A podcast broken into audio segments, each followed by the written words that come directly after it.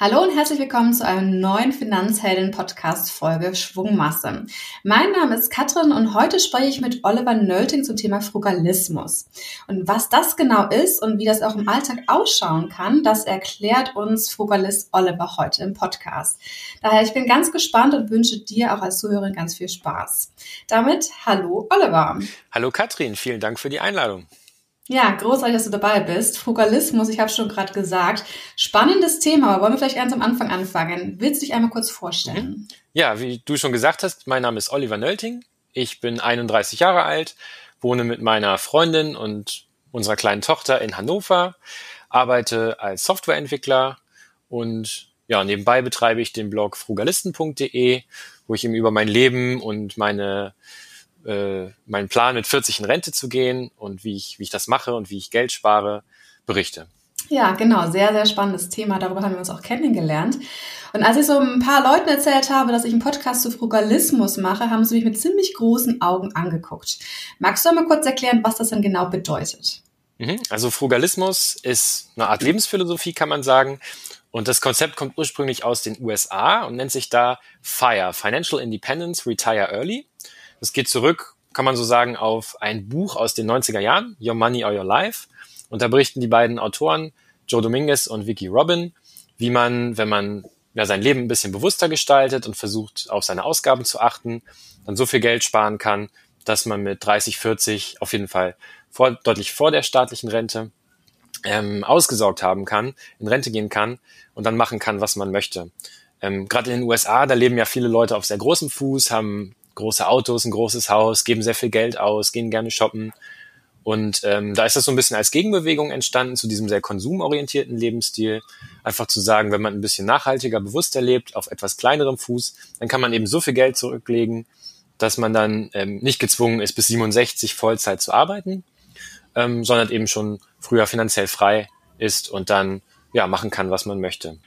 Und aus diesem Buch hat sich dann im Laufe der Zeit so mit dem Web 2.0, mit YouTube und verschiedenen Blogs so eine kleine Bewegung, so eine Community gebildet, ähm, die aber bis vor ein paar Jahren noch in Deutschland völlig unbekannt war. Also wie gesagt, in den USA ist das ein ganz großes Ding. Da gibt's Blogs wie Mr. Money Mustache, die haben ähm, Millionen von Lesern wirklich im, im äh, Jahr. Und ähm, ja, in Deutschland war das Ganze unbekannt und ich habe mir dann so ein bisschen überlegt, Mensch, das wäre cool, das auch mal nach Deutschland zu bringen. Und ähm, ja, weil ich das aber jetzt nicht so als frühe Rente ähm, bezeichnen wollte, habe ich dann das einfach Frugalismus, Frugalisten genannt. Und es geht aber zurück eben auf diese Bewegung aus den USA. Das heißt, du bist der Schöpfer des Namens Frugalismus tatsächlich? Tatsächlich ja, genau. Ach, das ist ja spannend, das wusste ich gar nicht. Das ist ja cool. Wie bist denn du dann darauf gekommen, wenn du sagst, es war in Deutschland komplett unbekannt? Woher hast du dann von dieser Feierbewegung aus den USA gehört? Ja, das war ein lustiger Zufall. Ich habe 2013 in einer WG gewohnt, in Bremen, als ich studiert habe. Und ähm, mein Mitbewohner hatte bei Spiegel Online einen Artikel über Mr. Money Mustache gefunden und war total begeistert von der Philosophie und ähm, hat eigentlich jeden Tag davon erzählt, was Mr. Money Mustache jetzt wieder geschrieben hat und dass man sein Geld sparen soll und dass man früher in Rente gehen kann. Und ich war erst sehr skeptisch und habe gedacht, was ist das für ein Quatsch? Bestimmt irgendwas, ähm, irgendwas aus den USA, so ein Motivationsguru, der irgendwas verkaufen will, ähm, der sein Buch verkaufen will. Ähm, und habe dann mal eigentlich aus Neugier einfach nur auf den Blog geklickt und mir den ersten Artikel durchgelesen und war sofort überzeugt und habe halt festgestellt, das ist eigentlich gar nicht, ähm, ja, ist gar, gar nicht so das, was ich dachte. Ähm, sondern hat total Hand und Fuß und ähm, ist sehr überzeugend und wissenschaftlich fundiert. Und ich war damals in der Situation, also ich habe wie gesagt noch studiert und ich konnte mir eigentlich nicht vorstellen, dass ich so 40 Jahre lang, acht Stunden lang jeden Tag in dem gleichen Job arbeiten wollte. Mhm. Ähm, aber ich habe auch keine andere Möglichkeit gesehen. Also das machen ja an, alle anderen auch so. Ähm, man denkt halt, ja, man muss sowieso arbeiten gehen, weil man seine Miete bezahlen muss. Ähm, und das Leben als Erwachsener ist teuer und kostspielig. Ähm, und dass es eine Alternative gibt, war mir gar nicht so bewusst. Und dann hat Mr. Money Mustache auf seinem Blog eben gesagt oder erklärt, wie es gehen kann, dass man eben doch, wenn man seinen studentischen Lebensstil auch nach dem Abschluss beibehält und einigermaßen genügsam lebt, dass man dann so viel Geld sparen kann, dass man eben nicht bis 67 arbeiten gehen muss. Und das hat mich total überzeugt. Und dann habe ich sofort angefangen, selber ein Haushaltsbuch zu führen und mal zu schauen, wie viel Geld gebe ich eigentlich aus. Ich habe mich zum ersten Mal auch mit dem Thema Investieren beschäftigt. Also ich habe zu dem Zeitpunkt auch gedacht, an der Börse, da kann man wahrscheinlich nur sein Geld verlieren und da muss man sich gut mit auskennen. Also ich hatte ein Tagesgeldkonto und mehr auch nicht. Habe mich dann also auch erstmals damit beschäftigt, was sind eigentlich Aktien und wie funktionieren Fonds und wie kann man das Ganze äh, machen und wie kann man investieren. Ähm, ja, und bin dann so selber immer mehr reingerutscht in das Thema. Und als ich dann meinen ersten Job angefangen habe, 2015 war das dann, also zwei Jahre später, habe ich auch sofort ähm, 70 Prozent meines Einkommens gespart, habe also meinen Lebensstil nicht erhöht oder mir ein großes Auto gekauft oder eine große Wohnung gekauft, hat eigentlich so weitergelebt wie als Student.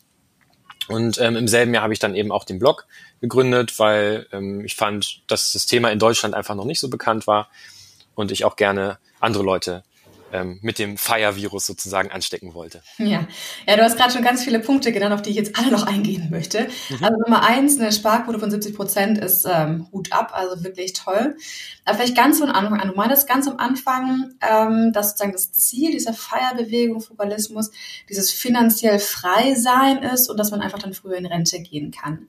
Was heißt denn dann finanziell frei sein für dich? Also was muss man dafür für eine Voraussetzung mitbringen?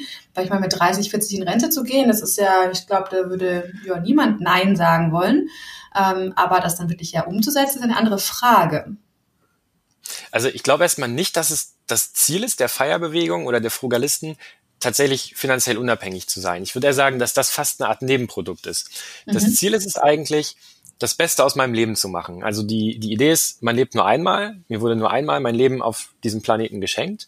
Und ich will eigentlich zurückblicken können später, wenn ich mein alter Mann bin, im Schaukelstuhl sitze und sagen können, Mann, du hast wirklich das bestmögliche Leben geführt und aus all deinen Möglichkeiten, die du hattest, das Beste gemacht. Ähm, und ich glaube, dass ich nicht das Beste aus meinen Möglichkeiten mache, wenn ich mein Geld, was ich verdiene, alles einfach ausgebe und dann bis 67 irgendwo in einem Job arbeite, der vielleicht ganz okay ist.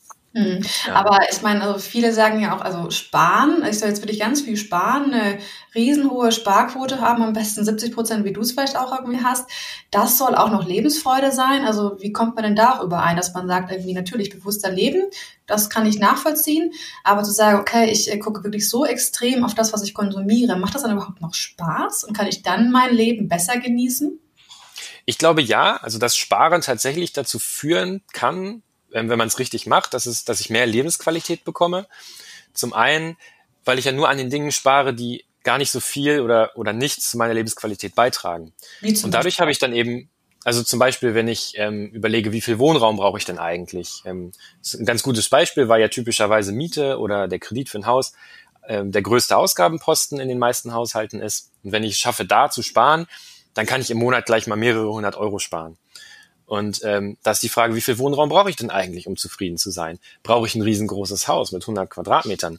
Oder kann ich vielleicht sogar lernen, auf 40 Quadratmetern genauso zufrieden zu sein? Und wenn ich das schaffe, dann habe ich eben viel mehr Geld und Zeit und Energie übrig für die Dinge, die wirklich für ein zufriedenes Leben wichtig sind. Also einfaches Beispiel, lebe ich in einer kleineren Wohnung, habe ich viel äh, mehr Geld zur Verfügung, ähm, dass ich spare und kann dadurch zum Beispiel einen Tag die Woche weniger arbeiten gehen. Oder ich kann eben Geld sparen, um äh, finanziell frei zu werden oder um mehr Zeit für meine Familie zu haben. Ähm, das heißt, ich habe auf was verzichtet, Wohnraum, was mir aber eigentlich am Ende gar nicht fehlt und habe dafür was bekommen, Zeit, Geld, ähm, mit dem ich halt mehr anfangen kann. Und dadurch bekomme ich eben, wenn ich an den richtigen Stellen spare, mehr Lebensqualität zurück. Und woher erkennt man diese richtigen, äh, diese richtigen Punkte, woran man sparen kann? Ich meine, das ist ja sehr individuell. Das muss wahrscheinlich jeder einfach selber rausfinden für sich, genau. was einem eben nicht so wichtig ist und worauf man verzichten kann. Ähm, das ist wahrscheinlich bei wirklich jedem was ganz unterschiedlich ist, oder? Absolut. Und ich glaube, der erste Schritt ist erstmal, dass man überhaupt ein Bewusstsein dafür schafft. Was ist mir wichtig? Ähm, da finde ich immer super, ein Haushaltsbuch zu führen, wirklich seine Ausgaben mal über längeren Zeitraum zu tracken ähm, da geht es gar nicht darum, dass man sich ein Budget setzt oder irgendwie versucht, sich irgendwie ja, bestimmte Ausgabenziele nur zu setzen und einfach nur mal aufzuschreiben, was geht so raus und wofür. Und dann hinterher zu schauen, ähm, ist es mir das eigentlich wert, dass ich dafür jetzt arbeiten gehe, für diese Ausgabe? Und könnte ich vielleicht hier und da was optimieren, also irgendwo in Anführungsstrichen verzichten, ohne dass ich ähm, ja, ein Gefühl der Einschränkung verspüre. Ähm, und genau, wie du schon sagst, es geht halt darum, sich, sich selber kennenzulernen, also letztendlich eine Art Achtsamkeitsübung zu machen, äh, wenn man so ein Haushaltsbuch führt. Ähm, und das ist natürlich auch ein Prozess. Also ich glaube nicht, dass man jetzt hingeht und sagt, ähm, so, heute bin ich jetzt Frugalist und äh, jetzt lebe ich nur noch von 50 Prozent meiner, meiner äh, Einnahmen, sondern dass es auch Zeit braucht und man erstmal eine Weile vielleicht beobachtet, aufschreibt und dann Stück für Stück so guckt, ähm, wie kann ich optimieren. Also ich kenne zum Beispiel einen ähm, Bekannter von mir, der ist, hat auch angefangen, ein bisschen frugalistischer zu leben und ähm, hat irgendwann festgestellt, dass seine Wohnung eigentlich ein bisschen zu groß ist und er die gar nicht benötigt und hat aber erstmal nichts gemacht, hat dann beim nächsten Umzug ähm, für sich festgelegt, dann in eine kleinere Wohnung zu ziehen. Ähm, weil er dann eben schon wusste, ähm, wie viel Platzbedarf er eigentlich hat und wo er vielleicht weniger Platz benötigt als vorher. Ähm, und so nimmt man sich dann so vielleicht nach und nach jeden Lebensbereich vor und schaut dann, was es da für Einsparpotenzial gibt. Und über die Zeit sinken so einfach ganz natürlich die Ausgaben, ohne dass man irgendwie das Gefühl hat, auf irgendwas zu verzichten oder sich irgendwie einschränken zu müssen. Ich glaube, das, was du gerade angesprochen hast, ist ganz wichtig. Also, weil wenn ich mir so vorstelle, ich muss auf was verzichten, das klingt so negativ. Also man muss ja immer irgendwie schauen, was ist sozusagen der, der positive Faktor daran, also worauf arbeite ich hin. Und genau. äh, ich glaube, das muss irgendwie immer so ganz am Anfang stehen, bevor ich dann irgendwie sage, okay, ich beschäftige mich intensiver mit dem Thema und ja, halt auch Verzicht zu üben in einigen Punkten. Richtig, also beim Frugalismus geht es nicht darum, irgendwas zu streichen aus seinem Leben, also wirklich den Rotstrich, also nicht zu streichen, was einen glücklich macht, sondern erstmal zu erkennen, was macht mich nicht glücklich, das kann man dann streichen. Und sonst eben zu schauen, wie kann ich äh, ja, mein Lebensglück bei gleichzeitig weniger Ausgaben erfüllen. Ich kann mir vorstellen, wenn du irgendwie, was du auch meintest von deiner Geschichte her, also du bist Student gewesen, hast danach in den ersten Job eingestiegen.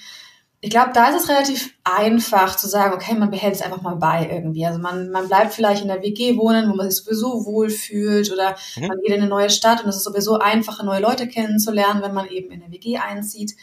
Aber was ist denn, wenn man dann wirklich sagt, man hat äh, Partner, Partnerin, da muss es ja, also meistens zieht man ja noch irgendwie zusammen, man möchte vielleicht nicht mehr in der WG zu zweit wohnen, in der Fünfer-WG oder so. Und dann wird es ja schwieriger. Und ich glaube, wirklich schwierig wird es doch dann eigentlich, wenn Kinder da sind. Und ich meine, du hast vorhin erzählt, du hast eine kleine Tochter. Wie habt ihr das denn gemacht? Also wie seid ihr von diesen Schritten 2015, wo du gesagt hast, du hast den ersten Job gehabt, äh, bis jetzt irgendwie du wohnst mit Freundin und äh, Tochter in einer Wohnung? Das müssen ja einige Schritte gewesen sein, die dazwischen lagen. Also erstmal hast du absolut recht. Ich glaube, wenn man das Konzept schon sozusagen früh umsetzt, und ich hatte auch das Glück, wie gesagt, dass ich als Student schon von der Feierbewegung, von den Möglichkeiten erfahren habe. Ähm, vielleicht wäre es, wenn ich nicht über Mr. Money Mustache gestolpert wäre, dann anders verlaufen. Ich hätte vielleicht mir sofort nach Berufsstart eine große Wohnung geleistet, ein Auto geleistet, hätte meinen Lebensstil ne, nach oben gefahren, meine Ausgaben nach oben gefahren. Und dann ist es ähm, nicht mehr so leicht, davon erstmal wieder runterzukommen, glaube ich, gerade wenn man dann familiäre Verpflichtungen hat. Ähm, und bei uns war es halt dadurch eher so ein, so ein langsamer Prozess. Also wir haben natürlich auch unseren Lebensstandard erhöht in gewisser Weise. Also wir haben jetzt eine eigene Wohnung und keine WG mehr, ähm, was jetzt mit dem Kind natürlich auch viel praktischer ist, ähm, für uns jetzt jedenfalls. Ähm, und immer wenn wir sozusagen unseren, unseren Lifestyle erhöhen, also einfaches Beispiel, wenn wir jetzt entscheiden würden, wir würden demnächst in eine größere Wohnung ziehen, dann würden wir das immer genau hinterfragen und immer gucken, kriegen wir wirklich für das, was wir da an mehr Geld zahlen müssen, auch entsprechend viel Lebensqualität zurück? Macht uns das das Leben wirklich so viel einfacher, dass wir bereit sind, mehr Geld und mehr Zeit äh, in diese größere Wohnung zu investieren? Und ich glaube, das ist, das ist wichtig und das ist essentiell. Ähm, also das Problem ist gar nicht mal, dass man vielleicht seinen Lebensstil erhöht, aber dass man es bewusst tut und auch schaut, ähm, ob es einem das wert ist. Und das ist eigentlich so ein bisschen das Verfahren, was wir, ähm, wie wir vorgehen. Als wir damals noch in England, ähm, äh, also äh, genau, hatte ich noch gar nicht äh, darüber berichtet. Nach dem Studium bin ich mit meiner Freundin erstmal nach England gegangen. Wir haben da zwei mhm. Jahre gelebt und gearbeitet und haben während dieser Zeit in Wohngemeinschaften gelebt. Das hatte einmal den Grund, weil Wohnungen in England natürlich super teuer sind. Die Mieten waren damals schon sehr, sehr hoch. Ähm, aber auch, weil es einfach praktischer ist. Die meisten WG-Zimmer sind möbliert, man muss keine Wohnung kaufen, man muss sich äh, keine, keine Möbel kaufen, meine ich. Man muss sich nicht um viel kümmern. Man hat sofort Mitbewohner, die sich ein bisschen auskennen äh, in der Gegend, hat sofort sozialen Anschluss. Das ist halt gerade, wenn man im Ausland ist, super praktisch. Ja, absolut. Wir das würden das auch gemacht. Also das würde ich auch jedem empfehlen. Irgendwie. Auf jeden Fall. Wir würden das auch jederzeit wieder machen. Ja. Ähm, war ursprünglich mal so als Zwischenlösung geplant für die, für die ersten Monate und wir haben es dann einfach weiter beibehalten, auch als wir dann gearbeitet haben, weil es einfach schön und praktisch war. Ähm, als wir nach Deutschland zurückgegangen sind, haben wir aber gesagt, ja, vielleicht wollen wir demnächst eine Familie gründen, dann wollen wir jetzt aber auch eine eigene Wohnung haben. In Deutschland sind die Mieten halt relativ günstig. Ähm, und letzten ja, je Endes, nachdem, man sich, wo man wohnt. Wenn ja, ich und wie, Hamburger Preise denke, dann ist das Ja, klar. Ähm, das stimmt. Ähm, da ist Hannover zum Glück noch ein bisschen günstiger. Ja, das stimmt. Ähm, aber wir haben natürlich auch eine kleine Wohnung. Und Wie groß ist eure Wohnung denn? Wenn 46, 46 Quadratmeter. Wir haben zwei okay. Zimmer. Mhm. Ja, aber die ist sehr schön geschnitten. Wir haben auch einen Balkon. Ähm, schönes großes Wohnzimmer, ein geräumiges Schlafzimmer, eine kleine Küche, wo sogar ein bisschen Platz ist für, ein, für einen Tisch und ein paar Stühle. Ja, und ähm, dann haben wir uns eben entschieden, doch eine eigene Wohnung zu mieten. Und ähm, ja, unterm Strich ist es auch nicht so viel teurer, wenn man sich eben die Miete teilt durch zwei Leute. Es ist ja letzten Endes auch einfach nur wie eine, wie eine Art Zweier-WG. Ähm, und dafür haben wir eben mehr Lebensqualität bekommen, weil wir dann als Familie auch selber bestimmen können, was wir hier machen und ähm, ja, gerade mit Kind, ne, wenn man unregelmäßige Schlafzyklen hat, dann ist es auch gut, wenn man nicht nur Rücksicht auf irgendwelche Mitbewohner nehmen muss, sondern dann eben sein Ding machen kann. Ja, das stelle ich mir auf jeden Fall schon wichtig vor, tatsächlich. Also ich kenne das ja auch in der Geschichte, ähm, aber das äh, weitere Ecken, ähm, da ist ein Paar, die hat total darauf geschwört, in der WG zu wohnen, äh, zu bleiben, irgendwie mit Kind, einfach weil das eine ja eingeschworene Gruppe geworden ist über die Jahre und sie halt auch sagten, dass es einfacher ist mit der Kinderbetreuung. Und du hast einfach mehr Leute da, die auch mal kurz aufpassen können. Also man kann es bestimmt auch so rum machen. Ich persönlich muss auch sagen, also ich hätte dann auch auf jeden Fall gerne eine Wohnung mit meinem Partner zusammen, wenn ein Kind ins Haus steht. Mhm. Ähm, aber ja, das ist dann natürlich wieder auch so eine der individuellen Entscheidungen. Genau, ich kann es mir auch total, total gut vorstellen. Also wir haben jetzt hier auch ähm, diese glückliche Situation, direkt in der Wohnung nebenan wohnt auch eine Familie, die ein etwa gleichaltriges Kind haben. Ähm, die Mama war jetzt auch in Elternzeit und ähm, wir sehen uns eigentlich jeden Tag, passen gegenseitig auch mal auf die Kinder auf, ja, ähm, kochen zusammen, essen zusammen. Es ist fast auch wie so eine Art WG. Ähm, man merkt da eben doch, dass auch eine Wohngemeinschaft nicht eben nur irgendwas ist, ähm, was man als Student als Notlösung macht, um Geld zu sparen, sondern auch irgendwas, was sein kann, was einem auch wieder Lebensqualität bringt. Und es ist ja auch wissenschaftlich erforscht, dass eben eine soziale Gemeinschaft eigentlich der, der wichtigste Faktor für ein glückliches Leben ist und wenn man in einer Wohngemeinschaft lebt, da gibt es ja auch unterschiedliche Formen, es muss ja nicht die Studenten-WG sein, aber auch vielleicht in einem Haus mit äh, gleichgesinnten Leuten oder Leuten, mit denen man sich gut versteht, ähm, dann ist das ja auch ein, ein großer, großer Faktor, der eben für ein, für ein zufriedenes Leben ähm, wichtig ist oder sehr hilfreich sein kann. Ja, ja, das stimmt. Also ich habe ähm, in verschiedensten WGs gewohnt und mir hat das auch mal sehr viel Spaß gemacht und ich fand das vor allem in meiner Studienzeit einfach großartig. Aber für mich ist tatsächlich auch so der Fall, vor allem seitdem ich eben länger mit meinem Mann zusammen bin, dass wir gesagt haben, kommt für uns nicht in Frage, wir wollen einfach zu zweit eine Wohnung haben. Mhm. Aber ja, das ist, glaube ich, eine andere Sache ich finde es schade, dass es nicht so viele so, so Mischformen gibt. Ne? Also es kann, kann man, mhm. ich kann mir gut vorstellen, so eine Art, ich glaube, es gibt da auch so Modelle, so eine Hofgemeinschaft, wo jeder so eine Art eigene Wohnung hat, aber es dann eben zusätzlich noch Gemeinschaftsräume gibt, mhm. in denen mhm. man sich dann mit den anderen Familien trifft. Ähm, und die eigene Wohnung ist dann eben entsprechend klein. Man hat dann ein eigenes Schlafzimmer und vielleicht noch einen, einen kleinen eigenen Bereich. Und so das soziale Leben oder zusammen kochen findet dann eben in den Gemeinschaftsräumen statt. Und so eine Modelle finde ich halt super cool. Ähm, einmal was jetzt die Lebensqualität, die Gemeinschaft angeht, aber im Regelfall, weil man eben ähm, einen großen Teil der Wohnräume auch teilt, spart man dann vermutlich auch gleichzeitig Geld. Und das finde ich immer super cool. Mhm. Absolut. Ähm, kommen wir ein bisschen weg von dem ganzen Thema Miete. Also ich meine, es gibt ja noch so viele weitere Ausgaben ja im, im Alltag irgendwie. Wie ist das denn so vor allem irgendwie im Alltag bei euch jetzt irgendwie? Worauf sagst du, verzichtet ihr bewusst und was ist euch auch wirklich wichtig? Wofür gebt ihr auch Geld aus? Genau, also wofür ich sehr gerne Geld ausgebe, das sind so Dinge wie meine Hobbys. Also Skateboard fahren ist ja mein größtes Hobby. Ähm, da kaufe ich mir auch gerne mal ein neues Board oder neue Schuhe oder zahle auch gerne Eintritt für die Skatehalle im Winter. Ähm, ansonsten bin ich auch immer bereit, Geld auszugeben für neue Erfahrungen, wo ich meine Komfortzone verlasse und irgendwas Neues lerne. Zum Beispiel letztes Jahr haben wir einen Segelturn gemacht. Meine Freundin hat ihren Segelschein gemacht zu ihrem, äh, zusammen mit ihrem Papa. Und ich bin dann eben mitgekommen. Äh, ich war vorher noch nie segeln und fand das super cool und super interessant, das mal zu lernen und mal mitzumachen. Ähm, dieser Segelturn hat halt 1000 Euro gekostet, was ich schon relativ viel finde. Das war, glaube ich, der teuerste Urlaub, den ich je gemacht habe. Wow. Aber ich habe halt super viel gelernt und ähm, und es war super toll und hat super gute Erinnerungen erzeugt und ähm, würde ich auch jederzeit wieder machen. Wo wir halt nicht so viel Geld ausgeben wollen, sind äh, vor allem so materielle Dinge, weil ich überzeugt bin, dass das nicht glücklich macht. Also ich brauche keine 1000 Euro Waschmaschine und keine 20.000 Euro Einbauküche. Ich kann mit meiner kleinen gebrauchten Küche genauso leckeres Essen kochen. Ähm, ja, ich brauche kein, kein schnelles Auto. Ich muss nicht ähm, teure Pauschalreisen machen oder jede Woche irgendwie in ein teures Restaurant gehen. Das macht mich einfach nicht zufriedener, als ich eh schon bin. Ähm, also ich versuche im Alltag eigentlich eher so aktiv zu sein und ähm, ja, Dingen nachzugehen, wo ich, wo ich selber irgendwas mache. Ne? Also Sport zu treiben, ähm, irgendwas zu handwerken, zu programmieren, zu kochen. Ähm, also alles Dinge, wo ich irgendwas schaffe, wo ich nicht nur so ein passiver Konsument bin, sondern eher so ein aktiver Lebensgestalter bin. Mhm. Und da gibt, hat man dann halt ein Riesenrepertoire an Dingen, die wenig Geld kosten. Also wenn man zum Beispiel selber kocht, statt ins Restaurant zu gehen, lernt man was, man ist irgendwie handwerklich tätig und gleichzeitig spart man noch Geld. Oder ich mag gerne programmieren.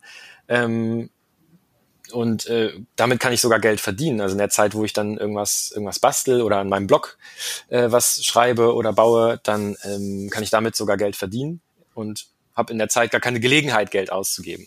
Mhm. Wie ist es denn, du hast ja gerade äh, gesagt, äh, du willst lieber oder kochst lieber, als dass du in Restaurants gehst. Aber ich meine, ich koche auch total gerne, aber ich gehe auch ab und an zumindest gerne ins Restaurant. Es ist natürlich auch da auch so eine Gesellschaftssache. Also ich gehe in der Regel ins Restaurant, wenn ich mit Freunden treffe und mit der Familie irgendwo treffe und unterwegs bin und sage, hey, das gehört einfach irgendwie dazu und wir wollen uns dann auch mal irgendwo anders treffen oder was trinken gehen, leckeres Restaurant ausprobieren. Machst du das dann auch noch oder sagst du, oh nee, hm, das ist irgendwie dir ist einfach nicht wert? Nee, da bin ich eigentlich genau auf deiner Seite. Also tatsächlich, wenn ich in mein Haushaltsbuch gucke, sind auch so Ausgaben für Essen gehen und Trinken gehen echt mit einer der größten Ausgabenposten bei mir. Ähm, neulich zum Beispiel habe ich mit ein paar Freunden einen Trip nach Hamburg gemacht. Da waren wir bei euch da auf der Reeperbahn. äh, also nicht, dass ihr auf der Reeperbahn seid, aber in Hamburg. Und ja. äh, ähm, dann waren wir im, ähm, im Brauhaus auf den Landungs, an den Landungsbrücken mhm. und noch beim Inder. Ähm, und ich glaube, ich habe irgendwie 100 Euro für Essen und Trinken ausgegeben, allein an dem Abend. Das kann man aber auch, äh, wenn man so gut unterwegs ist, wie du das gerade erzählt hast, dann ist man das auch relativ schnell los. Also natürlich ist ja, ja. auch wieder so eine Sache irgendwie, natürlich ist Hamburg, also der Vorteil ist an Hamburg, du hast alles. Alles an, an Restaurants, egal was du essen möchtest, du findest es auf jeden Fall in Hamburg. Aber natürlich hast du insgesamt ein bisschen höheres Preisniveau, als es vielleicht irgendwie auf einer bisschen ländlicheren Gegend der Fall ist. Ja, das, das kann gut sein. Also wir waren auf jeden Fall, wir waren auf jeden Fall bei diesem einen Inder, ähm, da ähm, bei der Rindermarkthalle um die Ecke. Mhm. Ähm, der soll jetzt, glaube ich, auch zumachen. Oder das Gebäude soll irgendwie geräumt werden, weil irgendwie Neubau ähm, stattfinden soll. Und der war halt super. Es hat wirklich super gut geschmeckt. War auch, fand ich, jetzt nicht ganz so preisgünstig, aber natürlich war es jetzt auch kein 500 Euro Essen. Ähm, das brauche ich dann auch nicht. Also es hat mir von der Qualität her auch gereicht. Ähm, aber wir haben halt an dem Abend auch nicht so mega krass aufs Geld geschaut. Also es ist dann nicht so, dass ich auf die Speisekarte gucke und rechne, oh, ich darf nur 20 Euro ausgeben, sondern ich habe dann einen tollen Abend mit meinen Freunden und genieße das auch. Und dann wird auch einfach bestellt, worauf ich Lust habe. Ähm, weil ich ja auch Lebensglück ähm, dafür entsprechend viel zurückbekomme. Also ich habe dann einen super Abend mit meinen Freunden, die sehe ich auch nicht jeden Tag. Ähm, viele davon wohnen auch in einer anderen Stadt. Und ähm, so ein Ausflug mit Freunden ist dann einfach ähm, erzeugt gute Erinnerungen und ist mir die Ausgabe dann auch wert. Ja, Anders sieht es jetzt aber aus, wenn ich das jede Woche machen müsste, so dass es dann oder würde, dass es dann halt nichts mehr Besonderes ist, sondern ich eben einfach nur aus Gewohnheit essen gehe oder aus Faulheit, weil ich nicht äh, kochen will. Ähm, dann ist es was anderes und dann würde ich das hinterfragen, weil dann mich eigentlich diese Ausgabe sogar, ähm, ne, wenn es eine Gewohnheit wird und man das gar nicht mehr so wertschätzt, dann ähm, kehrt sich so eine Ausgabe schnell ins Negative um, weil man dann sich einfach dran gewöhnt und dann den Luxus auch nicht mehr genießen kann. Also so, wenn ich das nur ab und an mache, gehe ich halt zum Inder und genieße das Essen richtig und sage mir, wow, das ist mal eine, eine Erfahrung, die ich halt nicht äh, jede Woche habe. Mhm. Ähm, ähm, es gibt zum Beispiel von äh, Alexander von Schönburg, dem bei Buchautor gibt es ein tolles Zitat oder gibt es einen, tolle, einen tollen Gedanken ähm, in dem Buch Die Kunst des stilvollen Verarmens sagt er, dass man Genuss ähm, nur haben kann, wenn man gleichzeitig verzichtet. Und den Gedanken finde ich ganz interessant. Also wenn ich nie verzichte, dann kann ich nichts mehr genießen, weil ich das dann alles jeden Tag habe. Wenn ich jeden Tag in ein tolles Restaurant gehe, gewöhne ich mich irgendwann dran, es ist nichts Besonderes mehr und ich kann den Restaurantbesuch, den einzelnen Restaurantbesuch dann eben nicht mehr so wertschätzen. Mm, ja, das stimmt schon. Also dieses Besondere irgendwie, dass ich darauf Lust habe und oh Mann, ich möchte jetzt irgendwie mit Freunden, ich weiß nicht, alle zwei Monate irgendwie mal richtig was gönnen und ich gehe in ein richtig tolles genau. Restaurant. Das ist sozusagen nichts so Besonderes, dann, wenn man das regelmäßig macht. Das, das stimmt, da gebe ich dir vollkommen recht. Genau, und diesen Zustand versuche ich dann einfach zu erhalten, sodass ich dann auch das ja. maximale Lebensglück aus dieser, aus diesem Abend und aus diesen Ausgaben dann ziehe. Ähm, du hast gerade erzählt, du bist da mit Freunden unterwegs, du hast ja auch Familie. Wie kommt es denn bei denen so an? Also ich meine, es hat sich natürlich bei euch entwickelt, aber hat es so ein bisschen abgefärbt oder sagen die, puh, was machst denn du da eigentlich? Also für uns ist es ja so gar nichts. Also so richtig negative ähm, Reaktionen bekomme ich eigentlich nicht. Ähm, und was ich halt beobachte, dass sich so der eine oder andere dann mal so das, das eine oder andere ab, abschaut bei mir. Mhm. Ähm, der eine sagt dann, hey, ich finde das ja cool, was du da mit den ETFs und mit dem Investieren machst. Ich habe mich jetzt auch mal damit beschäftigt und habe jetzt auch mal ein Depot eröffnet. Ähm, der andere hat vielleicht mit Aktien jetzt gar nichts am Hut und sagt, ich habe jetzt auch mal ein Haushaltsbuch gemacht und, und schau mal, wo ich was sparen kann. Ähm, oder hey, du hast mich total inspiriert, ich koche jetzt auch mal mehr Essen selber. Ne? Also dass es so einzelne Aspekte sind, die für den einen oder anderen dann gerade mal interessant sind oder leicht umzusetzen sind, die sie sich dann rauspicken. Mhm. Ähm, ja, ist ja auch schön. Man muss auch irgendwo anfangen. Ne? Man muss ja nicht gleich mit allem irgendwie anfangen. Genau. So Stück für Stück sagen, was passt denn zu mir, zu meinem Leben, was sind auch meine Prioritäten. Richtig. Und das finde ich dann halt auch super schön, wenn ich auch Leute inspirieren kann. Ähm, und das ist ja auch der Grund, warum ich den Blog schreibe, einfach das irgendwie, ne, das ist einfach toll, wenn man, wenn einem Leute schreiben oder Leute auf einen zukommen und dann sagen, hey, ich finde das super und ich habe mir was von dir abgeguckt oder du hast mich inspiriert. Und es ist ja leider manchmal ein Vorurteil gegenüber Frugalismus, dass man so das Bild hat von diesem Geizkragen, der nur zu Hause sitzt und äh, äh, nichts mehr ausgibt und nicht mit Freunden weggeht und nur versucht irgendwie das Klopapier von beiden Seiten zu benutzen, also übertrieben gesagt. Ähm, Hoffentlich nicht. nee, genau, und das sind ja Frugalisten nicht. Also wir versuchen ja wirklich mhm. unser Lebensglück zu maximieren. Und ähm, und ich glaube, das steckt dann auch Leute an. Ne? Also ähm, gerade so dieser Aspekt, dass man Dinge selber macht und aktiv macht und äh, äh, neue Ideen generiert und Neues lernt und neue Sachen ausprobiert, die färben dann auch auf andere ab und wirken dann auch inspirierend. Und ähm, ja, man hat dann vielleicht so eine Art Ausstrahlung, ne? dass man so ein bisschen äh, auch Frohsinn, Optimismus und Vorbildcharakter äh, so ein bisschen. Genau, so ein Vorbildcharakter. Ja. Und ich glaube, das kommt so im sozialen äh, Netzwerk oder in ja, im Freundeskreis dann eigentlich auch ganz gut an. Ja. Sag mal, wie ist es dann so, wie siehst du das? Wenn ich jetzt sage, ich äh, leihe zum Beispiel mehr, weil ich sage, keine Ahnung, ich brauche ein Werkzeug und das kaufe ich mir nicht, sondern ich leihe mir das von Freunden. Ich äh, muss nicht mehr alles irgendwie neu kaufen. Ich kann auch irgendwie sagen, okay, ich bekomme, keine Ahnung, ich bekomme ein Kind und die ganze Erstausstattung muss ich irgendwie nicht neu haben und ich kaufe sie gebraucht. Da wächst das Kind sowieso bis sofort raus und halt wirklich bewusster umgehen mit Geld. Ist das dann schon Frugalismus oder gibt es da irgendwie eine Abgrenzung? Ab wann ist es vielleicht einfach nur sparsam sein und ab wann ist es ein Fokalismus? Gibt es da so eine wirkliche Abgrenzungsmöglichkeit? Also ich glaube schon, dass es ein Aspekt vom Frugalismus ist. Ähm, also ein Grundprinzip, was ich so sehe vom Frugalismus, ist, dass man lernt, eben nicht alle Probleme mit Geld zu lösen, sondern so ein bisschen sein Repertoire erweitert um mehr Möglichkeiten. Das kann zum Beispiel heißen, dass man statt etwas zu kaufen, etwas selber herstellt, mal probiert, selber Marmelade zu machen oder Seife oder sich mal selber Möbel zu bauen oder irgendwas ähm, dass man sein soziales Netzwerk nutzt, also nicht sofort bei Amazon auf Bestellen klickt, sondern erstmal bei den Freunden fragt in der WhatsApp-Gruppe, hey, hat das gerade mal jemand, kann ich mir das mal ausleihen? Oder einfach irgendeine kreative Lösung findet. Ähm, also manchmal, wenn man über ein Problem nachdenkt, stellt man ja auch fest, ähm, dass man äh, gar nichts kaufen muss und das irgendwie auch noch anders lösen kann. Ähm, ich nenne das so ein bisschen das Prinzip des Nichtkaufens, also dass man nicht sofort bei jedem Wehwehchen bei Amazon auf Kaufen klickt, sondern guckt, wie kann ich das Problem noch lösen das ist, denke ich, ein, so, ein, so ein Grundpfeiler des Frugalismus. Und was auch noch ein Aspekt ist, dass ich nicht nur Geld spare und bewusster lebe, einfach so als Selbstzweck, sondern um mir eben mehr Freiheit in meinem Leben einbauen zu können. Also wenn ich weniger Ausgaben habe, dann mache ich das nicht, weil ich gerne Geld spare aus Spaß, sondern ähm, weil ich weiß, dass ich dass ich dieses gesparte Geld oder diese gesparten Ausgaben dafür einsetzen kann, mein Leben freier zu gestalten, indem ich weniger arbeiten gehen muss, indem ich freiere Entscheidungen treffen kann, indem ich ähm, eine Phase von Arbeitslosigkeit überbrücken kann oder mein Sabbatical machen kann, wenn ich das habe. Also dass ich Geld sozusagen als Werkzeug einsetze mhm. und nicht nur äh, als Selbstzweck spare. Das gehört ja. für mich auf jeden Fall auch mit dazu zum Frugalismus. Ja, ist ein schöner Gedanke tatsächlich. Und ich weiß, dass du auch nicht mehr Vollzeit arbeitest. Wie hast es du denn da gemacht? Ich meine, du arbeitest jetzt seit knapp fünf Jahren, wenn du seit 2015 mhm. arbeitest. Ähm, wie hast du es dann gemacht und wie wenig oder wie viele Stunden arbeitest du aktuell noch? Genau, also ich habe in England damals angefangen zu arbeiten, erstmal Vollzeit. Das habe ich zwei Jahre gemacht. Und nebenbei hatte ich noch so ein Kleingewerbe angemeldet, wo ich dann mal am Wochenende oder nach Feierabend, äh, nach Feierabend so ein paar Aufträge angenommen habe. Und ich habe schnell gemerkt, ich hatte dann ja auch noch den Blog angefangen zu schreiben, dass mir das alles halt zu viel wird. Ich hatte auch noch einen langen Arbeitsweg. Ich musste jeden Tag eine Stunde zur Arbeit hinfahren, eine Stunde zurückfahren. Ja, das ist und hatte dann ne, für alles eigentlich gar keine Zeit mehr. Und als wir dann nach Deutschland zurückgegangen sind, habe ich überlegt, ich möchte was anders machen. Ähm, so, und dann habe ich überlegt, ob ich Angestellter sein möchte oder selbstständig sein möchte. Als Angestellter hat man natürlich den Vorteil, man ist immer Regel in einem Team. Ähm, in der gleichen Firma, man hat da Möglichkeiten, neue Dinge zu lernen, von anderen sich was abzuschauen, langfristige soziale Beziehungen aufzubauen. Und man, natürlich hat man auch eine Krankenversicherung, soziale Absicherung, im Krankheitsfall hat man auch Gehalt und so weiter.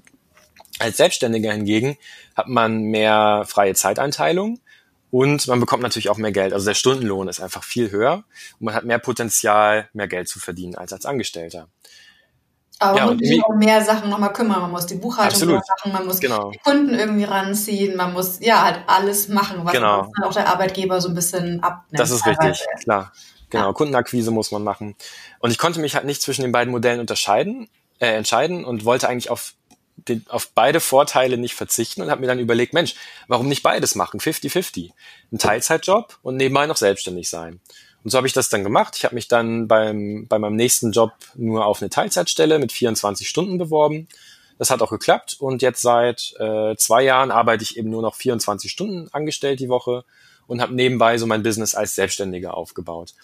Das hat jetzt bisher noch nicht so richtig gut geklappt. Also ich habe ab und an mal so ein paar Aufträge und auch so ein, zwei Kunden, die, für die ich öfter mal was mache. Ähm, aber ich habe vielleicht vier oder fünf Stunden maximal die Woche, wo ich was als Selbstständiger tue. Ähm, das ist aber nicht so schlimm, weil das Geld, was ich als äh, in meinem Teilzeitjob einnehme, und jetzt kommt wieder der Vorteil des Frugalismus ins Spiel, das reicht schon aus, um meine ganze Familie zu ernähren, weil wir eben so geringe Ausgaben haben. Ähm, und da zeigt sich auch, wenn man eben sparsam lebt und gut mit seinem Geld haushaltet, hat man eben mehr Freiheiten, kann mehr Risiken eingehen. Ich bin nicht auf meine Einnahmen als Selbstständiger angewiesen. Ähm, ich kann mir Zeit lassen, wenn ich mal ein, zwei Monate gar nichts mache, ist das auch nicht so schlimm. Ähm, und wenn dann eben wieder ein Auftrag reinkommt, kann ich mich dran setzen.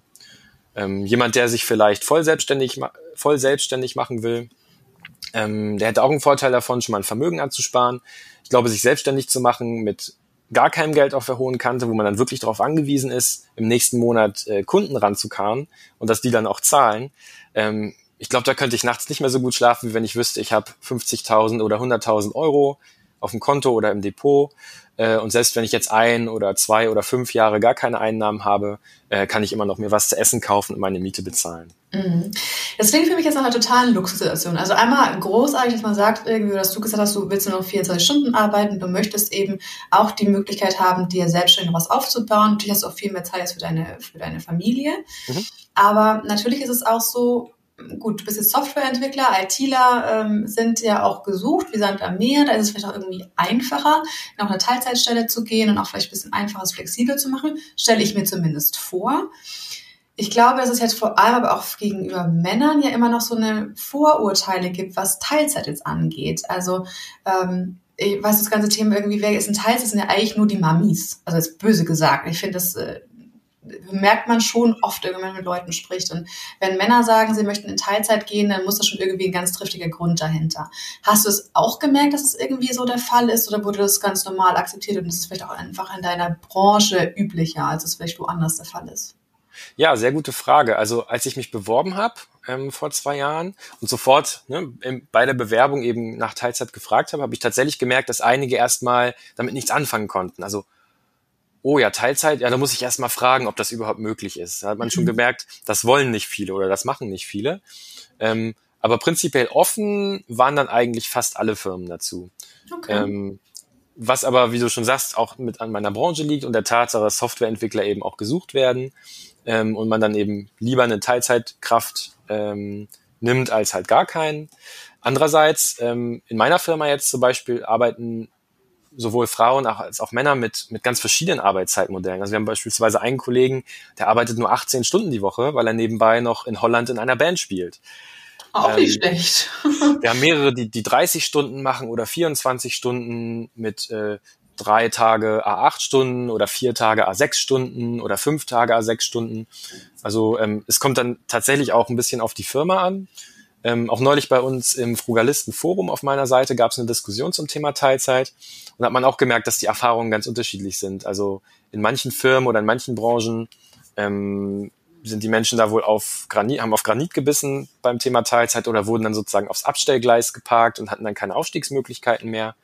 Und gerade so in kleineren mittelständischen Unternehmen ist es vielleicht sogar ähm, einfacher oder wird dann sogar vielleicht begrüßt, wenn man in Teilzeit gehen möchte oder zumindest unterstützt.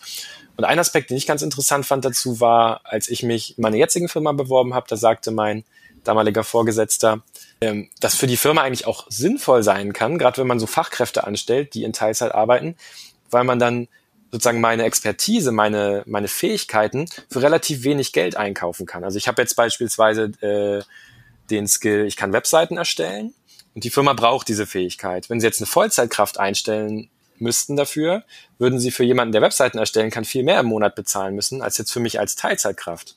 Und aber Gedanken, auch mehr arbeiten natürlich und vielleicht auch genau, mehr aber, schaffen, in Anführungszeichen. Genau, aber vielleicht braucht man das gar nicht. Vielleicht braucht man mhm. nur jemanden, der mal so zwischendurch mal 10 oder 15 Stunden die Woche mal an der Webseite arbeitet. Okay. Das kommt immer ein bisschen auf den Job an, aber ähm, der Gedanke war mir vorher auch nicht gekommen.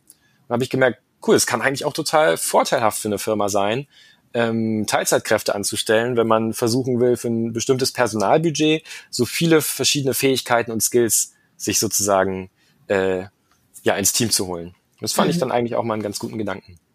Ja, total interessant. Vor allem, ich glaube auch, dass diese ganzen Thema, ja, flexible Arbeitszeitmodelle einfach auch immer noch wichtiger werden. Also es ist, ich glaube ja wirklich auch immer mehr so, dass der, der Fall ein, eintritt, dass Männer ja auch viel mehr Zeit für ihre Familie sich nehmen möchten, dass es eben nicht mehr so typisch ist wie vor vielleicht noch ein, zwei Generationen.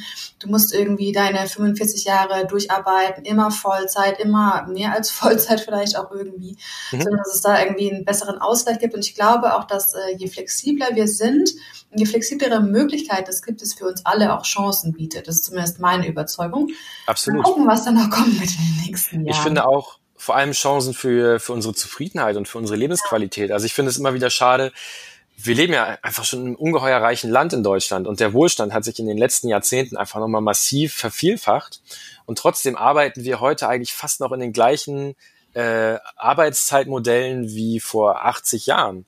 Ja. Ähm, und ich finde fände es einfach begrüßenswert, auch wenn wir die, diesen mehr an Wohlstand, den wir erarbeitet haben oder geschaffen haben, auch mal ummünzen in mehr Freiheit und mehr, mehr Lebensqualität. Und das kann zum Beispiel dann eben sein, ne? weniger zu arbeiten ähm, oder mehr freie Zeiteinteilung zu haben bei der Arbeit, ähm, dass man sich eben mehr um private Dinge, Hobbys, Familie kümmern kann. Ja, kommen wir zu einer sehr interessanten Frage, die mir schon die ganze Zeit auf den Nägeln brennt.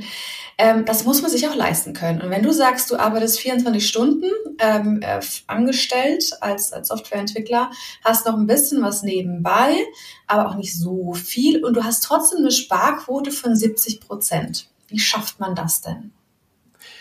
Also ich glaube, es ist falsch zu denken, dass ich sozusagen anstrebe, eine Sparquote von 50, 60, 70 Prozent zu haben und dann mich so einschränke, dass ich, dass ich das schaffe. Also meine Sparquote ist eigentlich eher so ein Nebeneffekt von meinem Lebensstil. Ähm, ich habe auch kein Budget. Also es ist nicht so, dass ich irgendwie sage, diesen Monat möchte ich nur 900 Euro ausgeben oder 1000 Euro ausgeben. Und wenn das Budget ausgeschöpft ist, tja, dann kann ich eben nicht mehr ins Restaurant mitgehen. Das mache ich nicht. Und ich gebe mein Geld einfach so aus, wie ich das für richtig halte. Natürlich optimiert und bewusst, so im Sinne der frugalistischen Lebensphilosophie. Und ich schaue auch, wo ich dann eben äh, sparen kann, was gebraucht kaufen kann, was selber reparieren kann und so weiter. Und am Ende des Monats äh, mache ich dann einfach meine Abrechnung und gucke, wie viel Geld habe ich denn eigentlich ausgegeben. Und in den letzten Jahren ähm, kam da immer irgendwie sowas zwischen 50, 60, 70 Prozent bei raus. Ähm, also ich würde sagen, es ist halt eher eine Konsequenz aus meinen Überzeugungen, aus der Lebensphilosophie, aus der Tatsache, dass ich meine Fixkosten halt sehr stark optimiert habe, also wie gesagt, wir haben eine verhältnismäßig kleine Wohnung. Ich zahle mit allem ähm, Nebenkosten, Internet, Rundfunkbeitrag und so weiter knapp 300 Euro Miete im Monat. Das ist wirklich sehr günstig, ja. Genau. Also meine Freundin zahlt dann nochmal genauso viel. Okay, also 600 ähm, Euro zahlen für eure Wohnung. Genau. Und mhm. ähm, ansonsten, ich habe eben keine teuren Verträge. Ähm, mein Handyvertrag kostet fast nichts. Ähm, also wirklich sehr geringe Fixkosten und ein großer Teil meiner Ausgaben sind dann eben wirklich für Urlaub und Freizeit. Ähm, und so komme ich eben unterm Strich auf gerade mal so 800, 900 Euro Ausgaben im Monat. Und dann ist es natürlich relativ leicht, von einem Einkommen von 2300 oder 2500 Euro 70 Prozent zurückzulegen. Das stimmt. Aber wenn du natürlich sagst, irgendwie du bekommst so 2, 3, 2, 5, ist es natürlich vor allem für eine 24-Stunden-Stelle sehr, sehr viel Geld. Also es ist natürlich wieder deiner Branche geschuldet. Ja, Moment, ähm, das ist jetzt aber das Einkommen aus beiden Jobs schon, ne? Also aus. Ja, trotzdem. Äh, das ist ja dann insgesamt ist trotzdem ein Einkommen genau. von, sagen wir mal, 2,5 netto irgendwie, äh, ein sehr, sehr gutes Einkommen, vor allem, was sich die Durchschnittsgehälter irgendwie anguckt. Natürlich, klar. Und wir hören öfters tatsächlich, ähm, weil wir ja auch sagen, irgendwie, Leute, guckt irgendwie drauf, wo könnt ihr eventuell Sparpotenzial irgendwie, ja, finden, wo ihr sagt, es ist einfach auch eigentlich, es ist nur so nebenbei und es lohnt sich gar nicht. Also ich bin da total bei dir, dass man sagt, irgendwie, man muss einfach bewusster konsumieren und es muss nicht irgendwie im Vorbeigehen noch äh, das und das sein, irgendwas man überhaupt nicht richtig wahrnimmt, aber trotzdem ja man wirklich Geld für lässt. Mhm. Also sagen, okay, wie kann ich mich da auch ein bisschen optimieren von dem Thema her und das würde ich dann auch anlegen, weil einfach investieren in Zeiten von Nullzinsen etc. einfach mehr als wichtig ist. Und wir bekommen oft genug gesagt, ja, das geht vielleicht, wenn du richtig viel Geld verdienst, aber wenn du nur meinen Lohn anguckst, dann geht das einfach nicht. Was sagst du denn zu Leuten, die sagen, ah, ich kann gar nicht sparen, ich verdiene doch so wenig? Also 70 Prozent zu sparen, äh, wie jetzt in meinem Fall, das ist mit einem höheren Einkommen wahrscheinlich deutlich leichter als mit einem, mit einem kleinen. Ähm, aber dass man ein hohes Einkommen braucht, um überhaupt sparen zu können, das ist, glaube ich, eine Ausrede, ähm, um sich nicht damit zu beschäftigen, um nicht mal seine Ausgaben zu hinterfragen. Also ich würde mal fragen, die Leute, die das sagen, haben die schon mal ein Jahr ein Haushaltsbuch geführt und sich und versucht, ihre Ausgaben zu optimieren? Ich glaube, meistens ist das nicht der Fall. Also ich lebe ja aktuell sehr gut von 800 oder 900 Euro im Monat und ich glaube, so auf dem Level, das kann mit einiger Anstrengung eigentlich jeder, der äh, nicht super extravagante Hobbys oder irgendwelche ganz speziellen Ausgaben für Medikamente oder so hat. Und wer jetzt selbst im Niedriglohnsektor arbeitet und zum Beispiel 1000 200 Euro, sagen wir, im Monat verdient, ähm, der könnte dann immer noch einige hundert Euro im Monat sparen, also einige tausend Euro im Jahr. Ähm, und sich dann über die Jahre eben ein Sicherheitspolster ansparen und dann mal äh, vielleicht mit 40 oder 50 auf Teilzeit reduzieren oder ein Sabbatical einlegen, also irgendwie in irgendeiner Form mehr Freiheit in sein Leben integrieren. Mhm. Ähm, ich glaube, das ist für jeden möglich. Ja, für mich würde es, glaube ich, auch schon ein bisschen reichen, wenn man sagt, man, man kann wirklich vielleicht auch weniger sparen jeden Monat, ähm, aber man hat zum Beispiel auch in der Rente noch genügend. Also für mich ist es, also mein Ziel wäre es tatsächlich, wenn alle sagen, okay, wo finden wir vielleicht Sparpotenzial und wie kann ich auch das ganze Thema nach meinem normalen Renteneintritt irgendwie besser für mich gestalten und dann natürlich der absolute Luxus, wenn man sagen kann, ich kann früher irgendwie in Rente gehen, ich kann früher reduzieren etc. Ähm, das wäre natürlich dann schon das absolute Optimum, was äh, genau. ich natürlich auch gerne machen würde. Also mein Ziel ist so, 60 ist okay, lange habe ich eigentlich keine Lust zu arbeiten. Ja, ich glaube auch gerade, wenn man älter ist, dann ähm, ne, verliert man irgendwann auch die Motivation und die Lust. Dann geht einfach alles nicht mehr so einfach von der Hand. Ich sehe es jetzt so bei meinen Eltern oder generell bei der Generation von meinen Eltern. Irgendwie mit Mitte 50, da haben die Leute jetzt selten noch irgendwie Lust, wirklich voll motiviert, jeden Tag ins Büro zu rennen. Mit 30 ist das noch anders. Ne? Also mein Job macht mir auch mega Spaß, ich gehe da gerne hin ähm, und bin voll motiviert bei der Sache. Aber ich weiß auch mit 40 oder spätestens 50 habe ich vielleicht auch mal Lust auf was anderes. Dann habe ich schon 20 Jahre als Softwareentwickler gearbeitet. Ähm, dann denkt man sich da auch, vielleicht wäre jetzt mal die Zeit reif, äh, ein bisschen zurückzuschrauben oder einfach mal was anderes im Leben auszuprobieren. Und dann finde ich es halt cool, wenn man dann schon mal finanzielle Ersparnisse hat. Ähm, zu sagen, ich kann mir das jetzt leisten. Ne? Ich kündige einfach mal ähm, und schaue mal, was passiert. Mhm. Was ist denn dein Ziel? Also warum möchtest du mit 40 in Rente gehen? Also in Rente, in Rente äh, klingt ja immer so ein bisschen, als will man dann nur im Schaukelstuhl liegen und den ganzen Tag Golf spielen und nichts tun. Das wird bei mir nicht der Fall sein. Also ich habe sehr viele Hobbys und Ideen und Projekte, also jetzt schon mehr, als ich wahrscheinlich in meinem ganzen Leben machen kann. Angefangen beim Blog, beim Skaten. Ähm, ich habe dieses Jahr angefangen, Jonglieren zu lernen, äh, Tischkicker zu spielen. Äh, also ich habe immer ganz viele Ideen und äh, sozusagen die, die Rente mit 40 würde mir dann eben Möglichkeiten geben, einfach mehr Zeit so auf diese Projekte äh, zu verteilen, die mir Spaß machen, auf die ich Lust habe. Und auch so, dass ich mir aussuchen kann, wie viel Zeit will ich denn eigentlich darauf verwenden. Also aktuell habe ich einen Arbeitsvertrag, da steht drin, ich muss 24 Stunden die Woche arbeiten. Wenn ich nächste Woche denke, ach, heute habe ich eigentlich nur Lust auf acht Stunden die Woche, dann geht das nicht. Ich muss die 24 Stunden machen. Und darum geht's mir eigentlich. Also Freiheit zu haben, zu entscheiden, womit ich mich beschäftige und wie viel. Ähm, das heißt aber nicht, dass ich dann gar nichts mehr arbeiten will. Ähm, und es gibt ähm, ein Pärchen, Burkhard und Sabine Koch, die sind auch finanziell frei, die fahren mit so einem übergroßen Wohnmobil durch die Welt. Ähm, und die haben in dem Interview mal gesagt, so sinngemäß, wir scheuen die Arbeit nicht, aber wir suchen sie auch nicht. Und das finde ich irgendwie einen genialen Gedanken, also dass man sich nicht aktiv Arbeit suchen muss, um Geld zu verdienen, sondern man sich eigentlich ums Geldverdienen nicht mehr kümmern muss. Und wenn halt mal Arbeit kommt, irgendein Projekt reinkommt, irgendein Bekannter hat ein Problem, man macht da was, äh, dann ist das cool und ich kann mir die Zeit dafür frei einteilen. Aber ich muss eben nicht irgendwo bei einer Firma an die Tür klingeln und sagen, bitte, bitte habt ihr Beschäftigung für mich, ich muss meine Miete bezahlen. Und in diesem Zustand geht's mir eigentlich. Ja, klingt spannend und auch diese freie Zeiteinteilung. Man möchte genau das machen, worauf man Lust hat. Das ist ja im Prinzip egal, ob man jetzt ein Hobby, für Familie, für ein Ehrenamt oder sonstiges oder auch einfach zu so sagen, hey, ich will irgendwie noch zehn Stunden weiterarbeiten und den Rest verteile ich auf Ehrenamt und Hobby und Familie oder was Genau, richtig. Das ist natürlich toll. Kommen wir zur spannenden Frage, vielleicht auch zur spannendsten für alle unsere Zuhörerinnen. Wie finanziert man sich das? Du hast gerade schon angesprochen, also sparen ist natürlich äh, sozusagen Voraussetzung und dann aber Nummer zwei, du musst es ja auch nicht nur auf dem Tagesgeldkonto liegen lassen und investieren. Du hast vorhin schon ETFs angesprochen. Wie machst du das denn? Legst du nur in ETFs an oder wie gehst du davor bei deiner Geldanlage?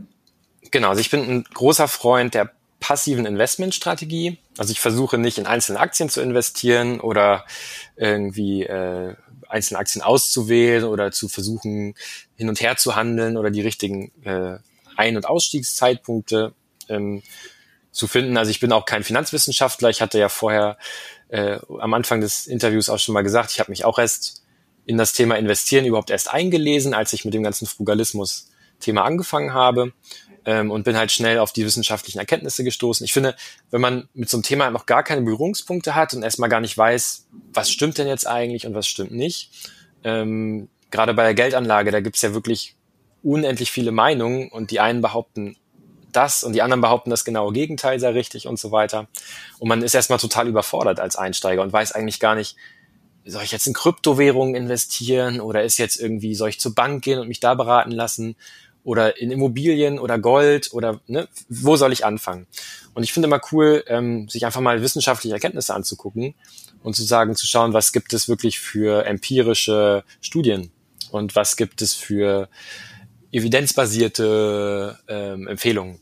Mhm. Und da landet man beim Thema Investieren halt sehr schnell beim passiven Investieren, bei Indexfonds und ETFs. Und die haben zusätzlich auch noch den Vorteil, dass sie halt super zeitunaufwendig sind. Also gerade wenn man viele Hobbys hat, Projekte, Familie, dann möchte ich nicht den ganzen Tag irgendwie damit beschäftigt sein, äh, vom Rechner Aktienanalysen durchzulesen oder äh, mit meinen Mietern zu telefonieren, wenn ich Immobilien vermiete. Und ETFs sind halt super pflegeleicht und fordern wenig Aufwand. Und deswegen investiere ich schon von Anfang an nur in ETFs. Also ich habe auch noch Geld auf dem Tagesgeldkonto, einen kleinen Teil aber 80 Prozent meines Vermögens fließt in ein ETF-Portfolio. Mhm. Aktuell habe ich sechs ETFs, davon sind drei Aktien-ETFs, die bilden so die äh, Unternehmen der ganzen Welt ab, also möglichst breit gestreut über die ganze Welt.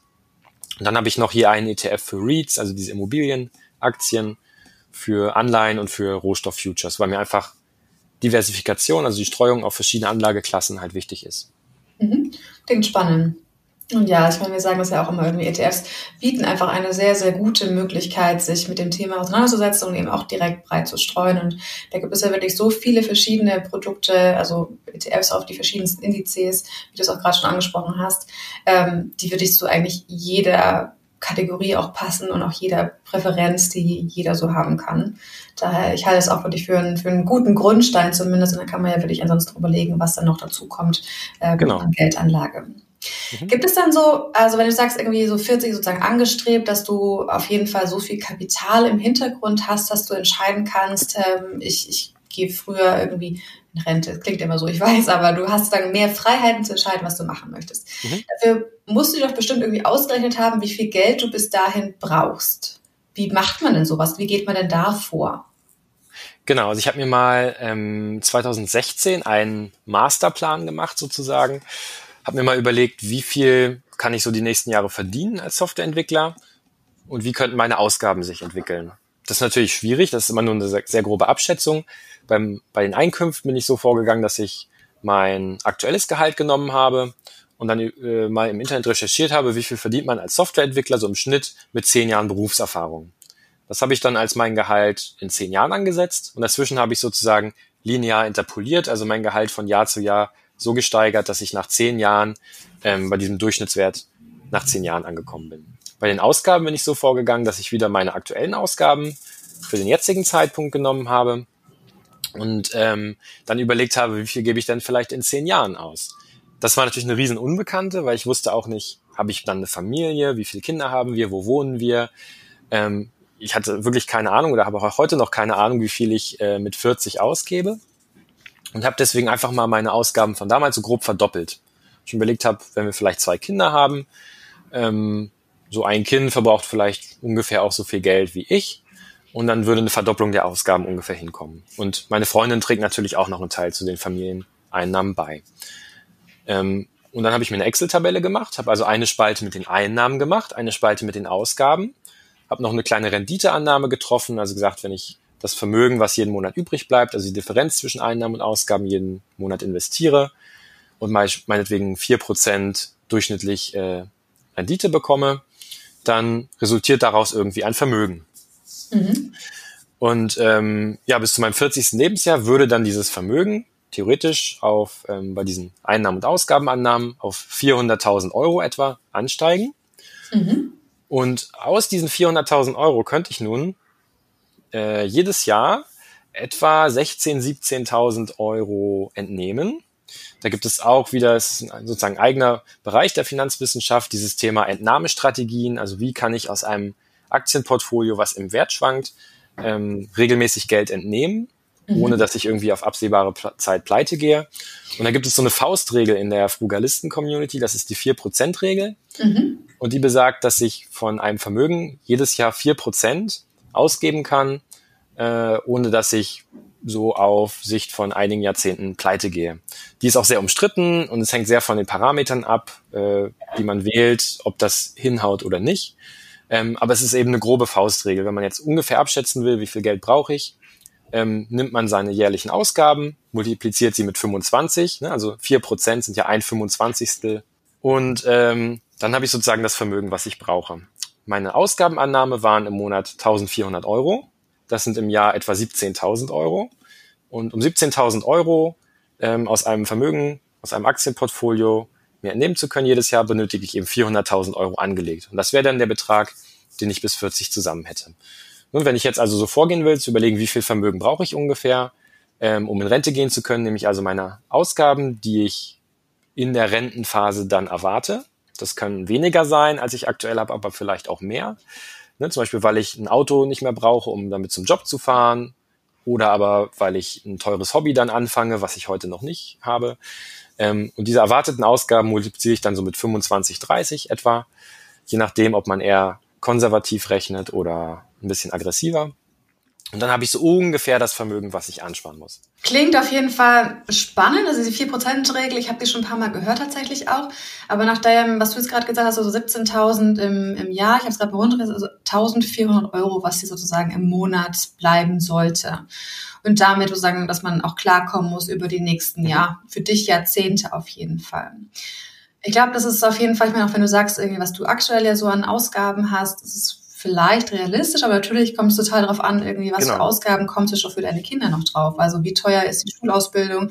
Wollen sie studieren? Wollen sie ins, irgendwie ins Ausland gehen? Was ist deine Unterstützung notwendig? Wie geht es dir gesundheitlich? Wie geht es deiner Freundin gesundheitlich und so weiter und so fort? Das sind natürlich immer wieder Punkte, die nur ja, reine Annahmen sind und halt Hochrechnungen.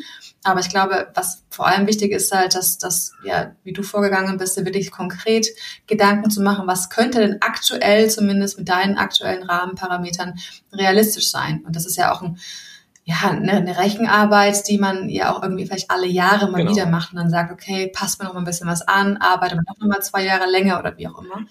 Aber ähm, ja, es ist eine spannende Geschichte auf jeden Fall zu sagen, wie kann man mit äh, ja, seinem aktuellen Gehalt einfach so viel zurücklegen, ohne dass man jetzt halt irgendwie, wie du vorhin so schön meintest, nur noch zu Hause sitzt und mit niemandem mehr sprechen möchte, sondern wirklich noch ein gutes Leben hat und dieses gute Leben wirklich weiterführen kann und sich durch dieses Geld, was man zur Seite lebt, eben ja, Freiheiten zu kaufen. Und das finde ich wirklich ja, ein sehr, sehr interessantes Thema, sehr spannend. Ähm, ich muss gestehen, ich bin mir nicht so ganz sicher, wie ich das auf mich anwenden könnte.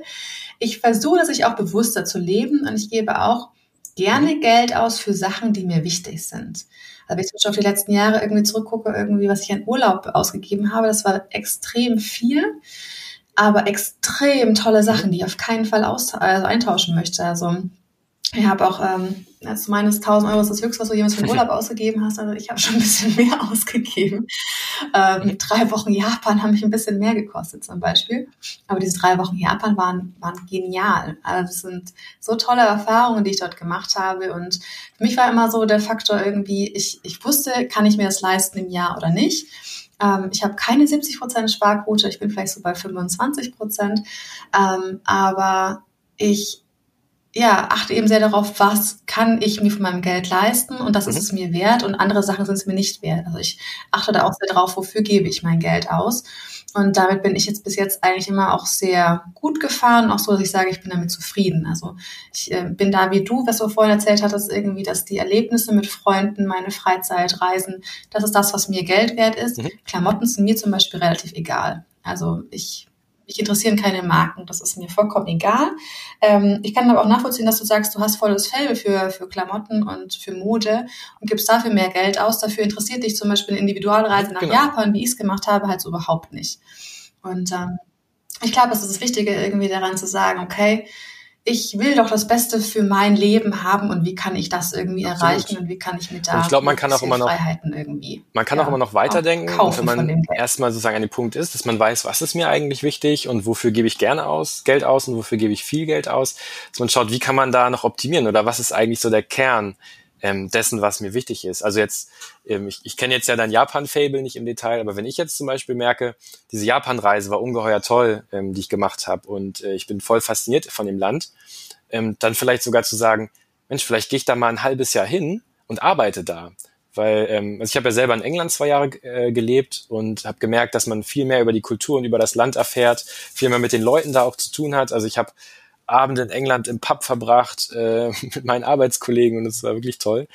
Ähm, man kriegt viel mehr mit von dem Land und man äh, ähm, gibt gar kein Geld aus, weil man da ja arbeitet und Geld verdient. Ne? Also, dann hat man sozusagen so eine Win-Win-Situation. Wenn du jetzt sagst, klar, so, so toll finde ich Japan jetzt auch nicht oder mir reichen die drei Wochen oder ich äh, kann aus verschiedenen Gründen da jetzt nicht ein halbes Jahr weg, weil ich hier meine Familie habe, ist das auch cool. Aber ich finde es immer wertvoll, über solche Dinge auch mal nachzudenken, weil man dann auch mal auf ganz andere Gedanken kommt, mal so ein bisschen über den Tellerrand schaut, so out of the box denkt. Also ähm, einfach mal mehr Möglichkeiten einfach in Betracht zieht, wie man noch sein Leben gestalten könnte. Und dadurch kommt man oft mal so auf ungewöhnliche Ideen, ähm, die oft dazu führen, dass man noch mehr Lebensqualität für noch geringere Ausgaben bekommt. Zumindest so meine Erfahrung. Ja, absolut. Vor allem auch dieses ganze Thema, ich muss es ja nicht so machen wie alle anderen. Nur weil Genau. alle anderen auf das und das Wert legen, muss es ja noch lange nicht heißen, dass es auch mir wichtig sein muss.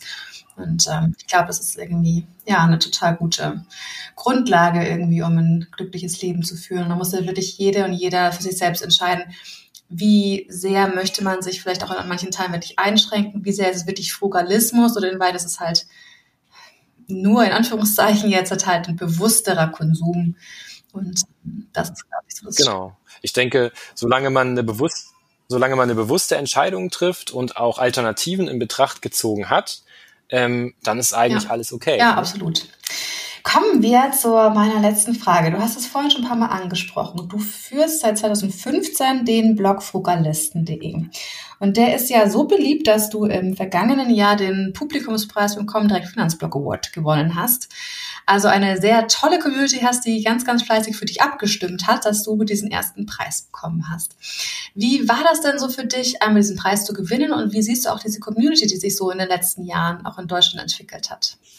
Ja, also was ich super toll finde, ist, dass ich, ähm, dass ich wirklich von, äh, also diese, diese Idee oder die Bewegung Frugalismus, Feier, von wirklich komplett unbekannt in Deutschland hinentwickelt hat zu, ähm, es gibt mittlerweile ungeheuer viele Blogs, YouTube-Kanäle, Bücher über das Thema. Also, dass nicht nur ich davon erzähle, sondern dass sozusagen andere das Thema auch aufgegriffen haben, für sich interpretiert und auf ihr Leben angewendet haben und jetzt selber darüber schreiben und berichten. Also, dass es sozusagen so ein Selbstläufer geworden ist. Und das finde ich irgendwie ähm, so ein bisschen cool. Also, es ist so, als ob man so ein bisschen Initiator in einer gewissen Weise von sowas Größerem, von so einer ganzen Bewegung war in Deutschland. Ja, auf jeden ähm, Fall. Vor allem, wenn du diesen ganzen Begriff noch geprägt hast. Das ist ja schon, ja, echt eine, eine tolle Leistung, dass man sagt, irgendwie, man hat das irgendwie so mit in den Anfangsschulen begleitet. Und 2015, da war es ja auch fast noch nicht bekannt und ist ja erst in den letzten Jahren bekannt geworden. Also da kannst du absolut zu Recht stolz sein auf das, was du auch mit erreicht hast. Mhm. Ja, und jetzt ähm, mit meinem Blog, also ich habe viele tolle Leser, unter jedem Artikel bekomme ich immer viele Kommentare, ähm, auch Kommentare, wo mich die Leser selber wieder auf irgendwas aufmerksam machen, was ich noch so gar nicht im Blick hatte. Ähm, also ich lerne auch durch den Austausch mit den Lesern im, auf dem Blog und auch bei mir im Forum und auch auf Meetups, ähm, Treffen, ähm, lerne ich auch mal wieder irgendwas Interessantes kennen. Ähm, und ich habe halt sehr stark gemerkt, wenn man mit anderen über ein Thema spricht oder es überhaupt so ein Austausch äh, stattfindet. Ne? Vorher gab es in Deutschland eigentlich nichts. Es gab die amerikanischen Blogs, die konnte man lesen und das war's.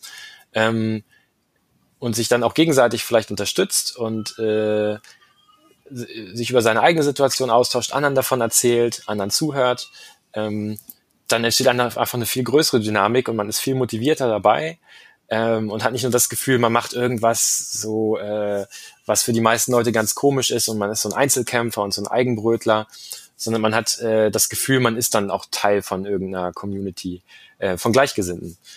Und ähm, ja, das finde ich einfach schön, dass es sich bisher so entwickelt hat und ich hoffe, dass das in Zukunft auch noch weitergeht. Ähm, ich plane dieses Jahr auch noch eine Veranstaltung zu organisieren hier bei uns in Hannover, eine öffentliche, wo man dann vielleicht ein paar Vorträge sich anhören kann, ähm, einfach mit anderen Leuten ins Gespräch kommt, also dass diese Frugalisten-Community nicht nur so online lebt, in Foren äh, oder bei Facebook, sondern auch ähm, sich im echten Leben sozusagen mal vernetzt. Also ich glaube, Spannend. auch wenn es jetzt schon ganz schön weit gekommen ist, gibt es da immer noch viel Potenzial. Ja, aber wie gesagt, das klingt echt spannend. Ich finde insgesamt das äh, toll, was sich da alles so formiert hat an Bewegungen, an, du hast es schon angesprochen, verschiedenste Blogs, die sich jetzt mit diesem Thema auseinandersetzen, ganz viele Leute, die Aufmerksamkeit, äh, aufmerksam geworden sind auf dieses Thema und das ist ja, ja, so das Wichtigste irgendwie, sich neue Denkanstöße zu holen und zu überlegen, okay, wie kann ich mein Leben vielleicht auch besser irgendwie gestalten und daraus mhm. mehr Lebensqualität rausziehen. Ja, ja damit äh, herzlichen Dank für deine Offenheit, auch was die ganzen Zahlen angeht. Das ist auch nicht selbstverständlich. Also ich finde das großartig, dass du da so offen drüber sprichst und äh, so deine ganzen Erfahrungen der letzten Jahre mit uns geteilt hast. Und ich hoffe auch, dass es dir als Zuhörerin viel Spaß gemacht hat, dass du viel mit hast nehmen können und vielleicht auch den einen oder anderen Punkt auch auf dein Leben anwenden kannst. Damit herzlichen Dank wieder fürs Zuhören und tausend Dank an dich, Oliver. Ja, vielen Dank nochmal für die Einladung. Hat mir großen Spaß gemacht und bis hoffentlich bald. Genau, bis bald.